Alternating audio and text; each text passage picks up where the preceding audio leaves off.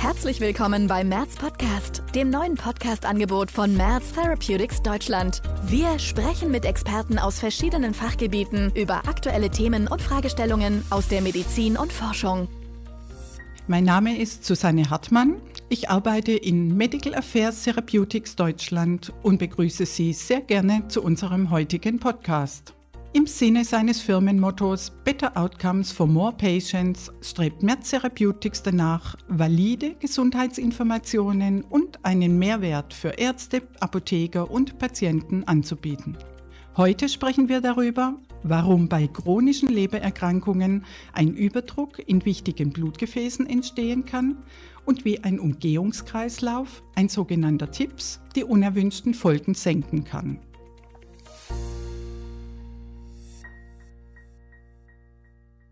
Chronische Lebererkrankungen unterschiedlicher Ursachen können unsere Leber stark beeinträchtigen. Bei anhaltender Schädigung können die Leberzellen ihre normalen Funktionen nicht mehr erfüllen, sterben ab und werden durch Narbengewebe ersetzt.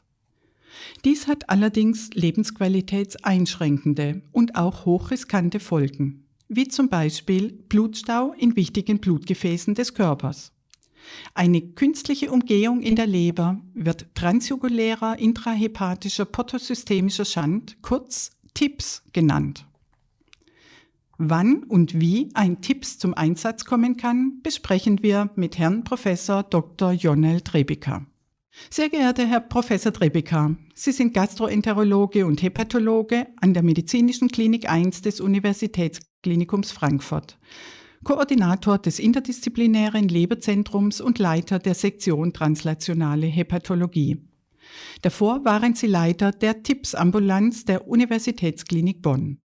Sie forschen intensiv auf dem Gebiet von TIPS. Vielen Dank, dass wir Sie in unserem medizinisch-wissenschaftlichen Podcast als Gesprächspartner begrüßen dürfen. Liebe Frau Hartmann, vielen Dank für die nette Einladung, die ich sehr gerne gefolgt bin. Herr Professor Trebika, transjugulärer intrahepatischer portosystemischer Schand ist für nichtmedizinische Personen ein eher sperriger, wenig verständlicher Begriff. Würden Sie bitte kurz erklären, was kann man sich unter einem TIPS vorstellen? Ein TIPS ist ein Stent, also ist ein Röhrchen, was eine künstliche Verbindung, wie Sie das auch in dem Eingangstext sehr schön erläutert haben, zwischen der Fortader, also das Gefäß, was das Blut aus dem Darm in die Leber führt, und der Lebervene, das ist das äh, Gefäß, was das Blut aus der Leber zum Herzen führt. Und diese künstliche Verbindung wird durch einen ähm, Stand, also aus Draht und auch beschichtet mit Methylol, äh, erzeugt und auch gestützt damit der Druck in der Fortader abfällt.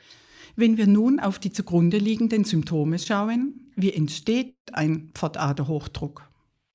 Die portale Hypertension oder auch Fortaderhochdruck genannt, entsteht durch zwei grundlegende Mechanismen.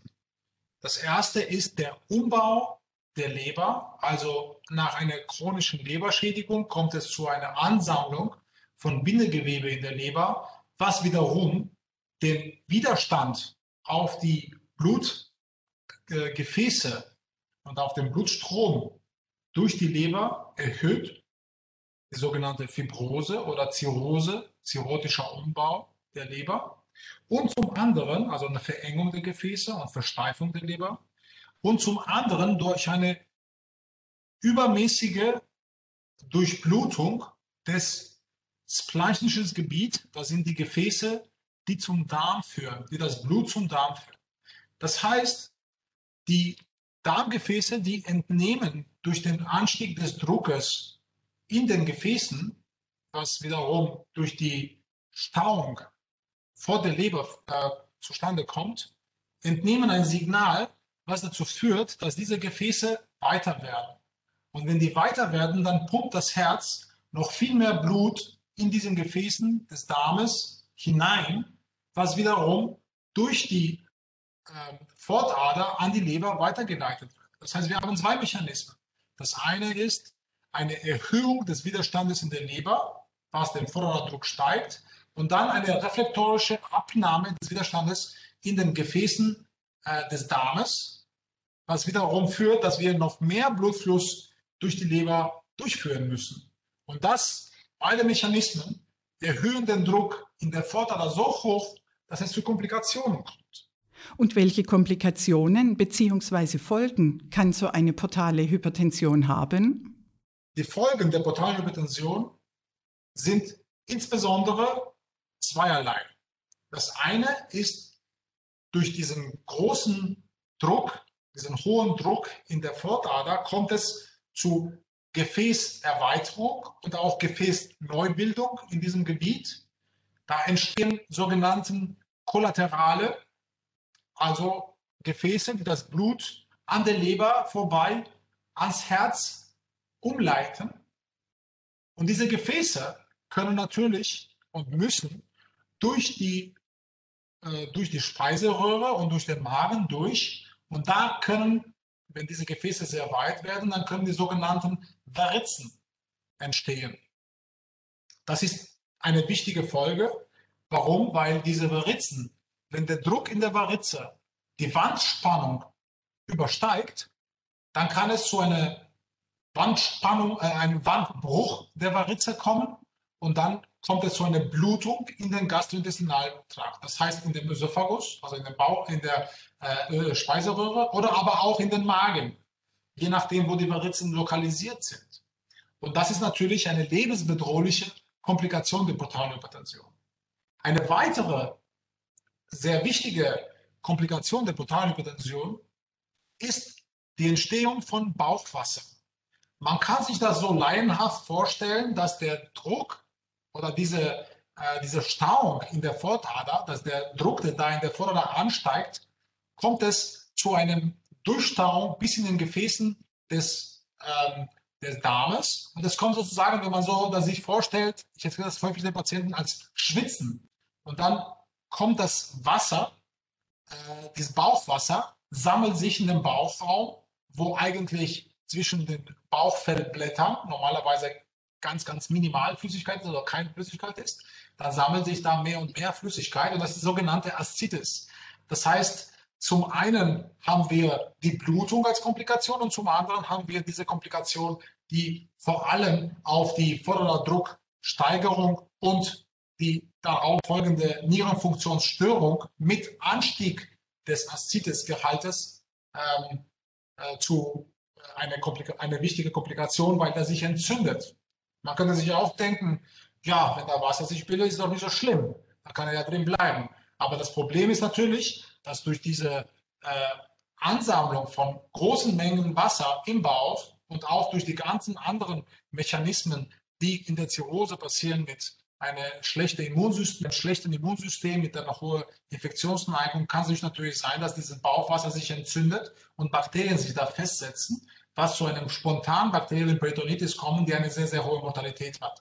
Und deswegen sind das zwei sehr gefürchtete, äh, sehr gefürchtete Komplikationen. Das eine ist die Varizenblutung, die ist akut lebensbedrohlich und das andere ist der Aszites, was sich potenziell zu einer Infektion des Bauchfelles führen kann und das natürlich auch äh, tödlich endet.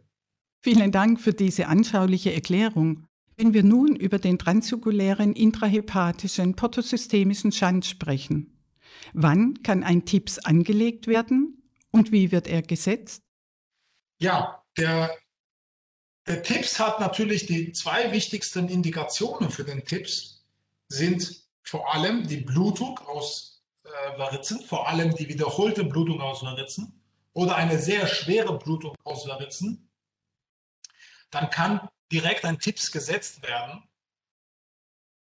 Oder aber ein Aszitis, der nicht anders im Griff bekommen ist, durch Medikamente oder durch andere äh, Optionen wie Parazenthesen, also durch, äh, durch äh, Aszitis-Punktionen.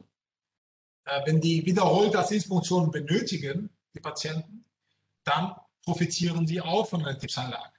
Und da sind die zwei wichtigsten ähm, Indikationen oder Situationen, wo man einen Tipps setzt.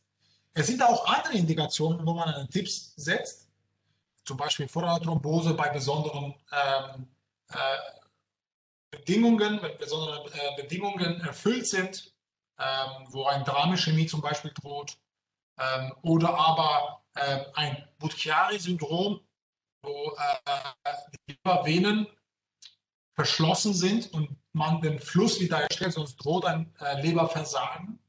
Oder aber auch beim sogenannten hepatorenalen Syndrom, wo die Nierenfunktion durch die Leberfunktion massiv beeinflusst ist und wir zu einem funktionellen Nierenversagen äh, kommt. Auch da in einigen Patienten kann ein Tipps auch helfen. Aber wie er gesetzt wird, ist natürlich eine besondere ähm, Methode, weil in verschiedenen Zentren wird das durch verschiedene Kollegen angewandt. In der Regel ist das eine Zusammenarbeit aus der Kollegen der interventionellen Radiologie und den Kollegen äh, der Hepatologie oder Gastroenterologie, wo ein Tipps interventionell radiologisch gesetzt wird. Normalerweise geht man, das ist, man kann sich das vorstellen wie ein Herzkatheter, ist ein Leberkatheter. Das heißt, man setzt ein Katheter in die äh, Halsvene. Darüber hat man den Zugang, was an dem Herzen vorbei in die Lebervene geht. Von da aus kann man mit einer Nadel durchstechen, durch, die Leber, durch, durch das Lebergewebe durchstechen, bis zum Anschluss des Vorderastes. Und dort, wenn wir im Vorderast sind, darüber wird dann ein Draht gelegt und da wird ein Stent über einen längeren Katheter äh, eingesetzt und auch erweitert, damit wir eine Verbindung haben zwischen Vordader und Lebervene. Ist hierfür eine Narkose notwendig? In der Regel wird ein Tipps ohne Narkose gelegt, sondern lediglich mit einer ähm, kleinen äh, Betäubung am Hals, wo man an den Katheter geht und zusätzlich etwas Schmerzmittel für den kurzen Moment des Schmerzes, wo man die Leber punktiert und auch wo der Stent erweitert wird. Das sind zwei kurze Momente, wo es unangenehm ist mit dem Patienten und es unter Umständen, je nachdem wie schwer krank die, also wie, wie steif die Leber ist, auch unter Umständen wehtun kann. Aber normalerweise, wenn der Zugangsweg relativ einfach zu erreichen ist, anatomisch gesehen, dann äh, ist eine ähm, Tippsanlage äh, ohne Narkose und auch vor allem nicht mit Vollnarkose durchzuführen. Es hat zwei Gründe. Der eine Grund ist natürlich, dass wir ähm, dem Patienten eine Narkose ersparen, was unter Umständen auch äh, in dieser Situation mit einer schweren äh, portalen Hypertension, Komplikationen der portalen Hypertension und einer schweren Lebererkrankung äh, jede Narkose natürlich auch ein Risiko darstellt und zum anderen, weil wir die Mitarbeit des Patienten brauchen, um die Lebervene zu sondieren, äh, durch Atemkommandos einzuführen. Sie haben umfassend Erfahrung mit TIPS-Patienten und haben das auch sehr eindrucksvoll beschrieben. Welche Ergebnisse können nach einer TIPS-Anlage erwartet werden? Also eine TIPS-Anlage ist natürlich auch nicht eine äh, Intervention, die man äh, jeden Tag einem Patienten mit einem äh, mit einer Leberzirrhose und schweren portalen Hypertension anbieten kann, sondern es ist etwas, was man gut überlegen soll. Der Tipps wird gesetzt und den kann man auch nicht wieder entfernen. Das ist der eine Punkt. Man kann ihn zwar verschließen, aber man kann ihn nicht wieder entfernen. Und zum anderen hat natürlich der Tipps auch mögliche Nebenwirkungen. Ähm, diese Nebenwirkungen der, der Tippsanlage sind insbesondere Leberfunktionsverschlechterung, unter Umständen sogar auch eine sogenannte hepatische Enzephalopathie. Aber wenn man die Patienten gut auswählt, sowohl die Leberfunktionsverschlechterung als auch die hepatische Enzephalopathie entsteht bei den Patienten auch ohne einen Tipps, weil die Patienten schwer krank sind.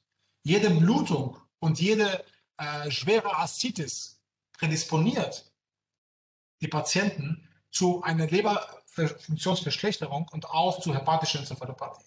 Das heißt, meine Erfahrungen mit den Tipps-Patienten bei einer guten Auswahl und eine gute Abwägung von Risiken und, äh, und Vorteilen der Patienten sind sehr positiv. In 80 Prozent der Fälle sind die Patienten nach der Tippsanlage ähm, symptomfrei von den Symptomen, die sie vorher äh, gelitten haben. Allerdings sprechen wir natürlich von schwerkranken Patienten, die natürlich auch äh, weiter äh, eine intensive Betreuung benötigen. Aber in der Regel, vor allem bei Patienten, die eine, äh, einen Tipps für eine Blutung, für eine Varizenblutung oder vor allem für die wiederholte Varizenblutung erhalten, sind die Ergebnisse exzellent.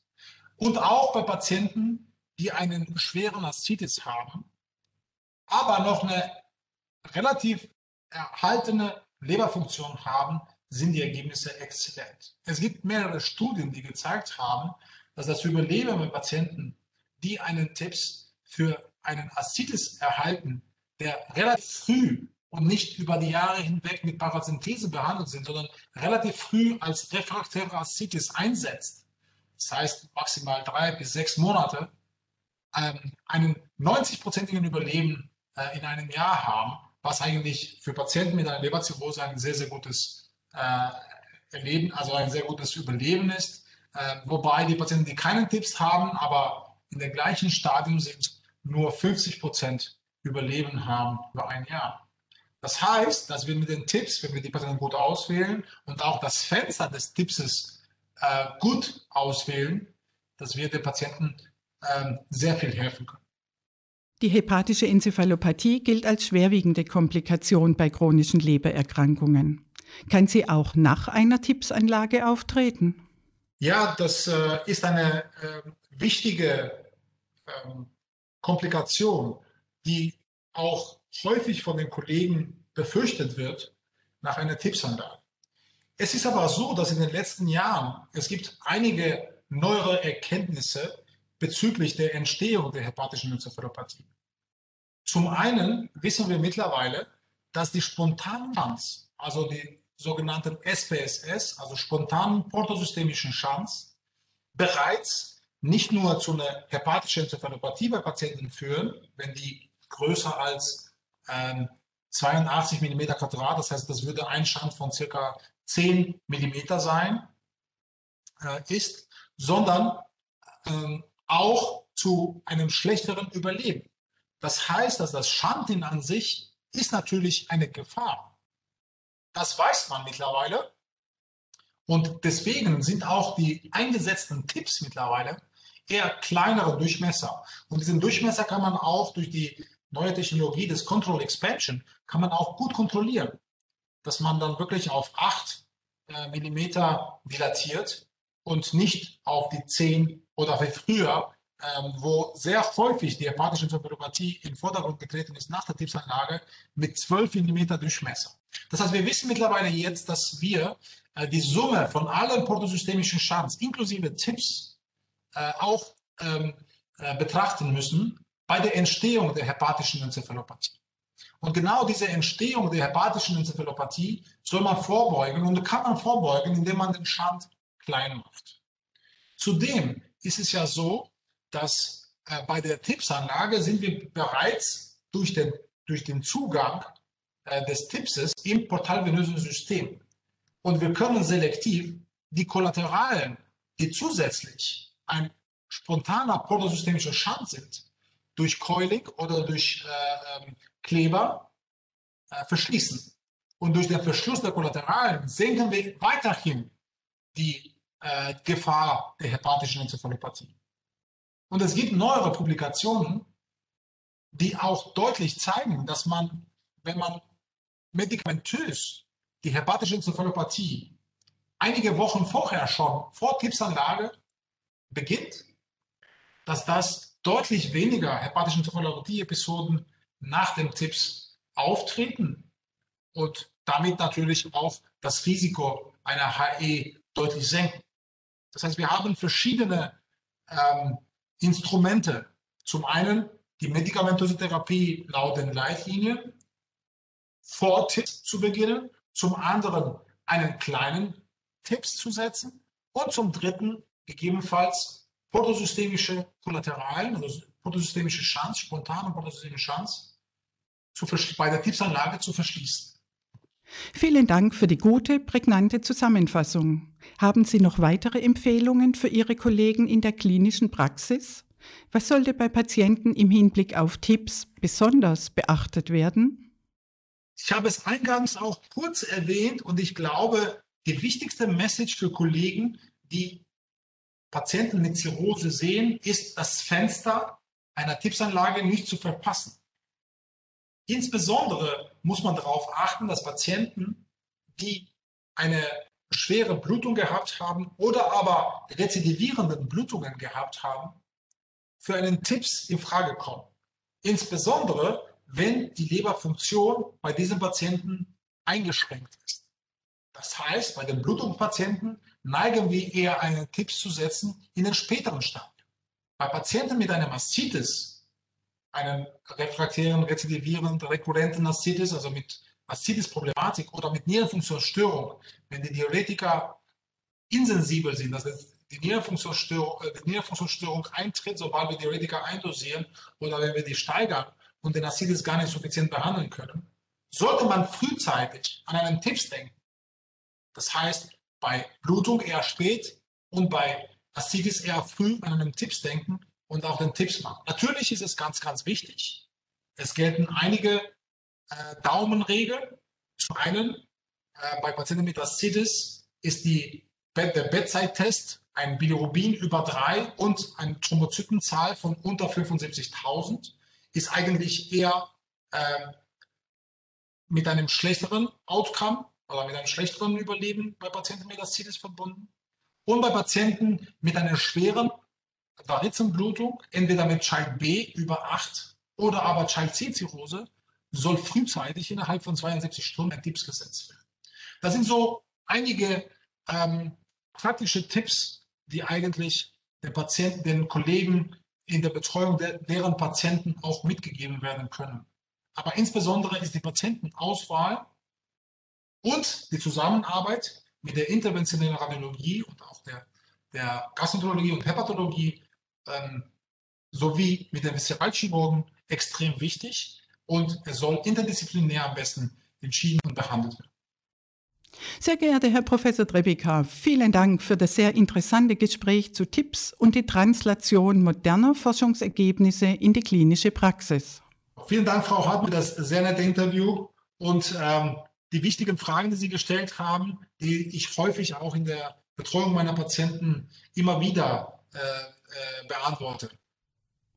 Weitere Informationen finden Sie auf www.merz-fachkreise.de.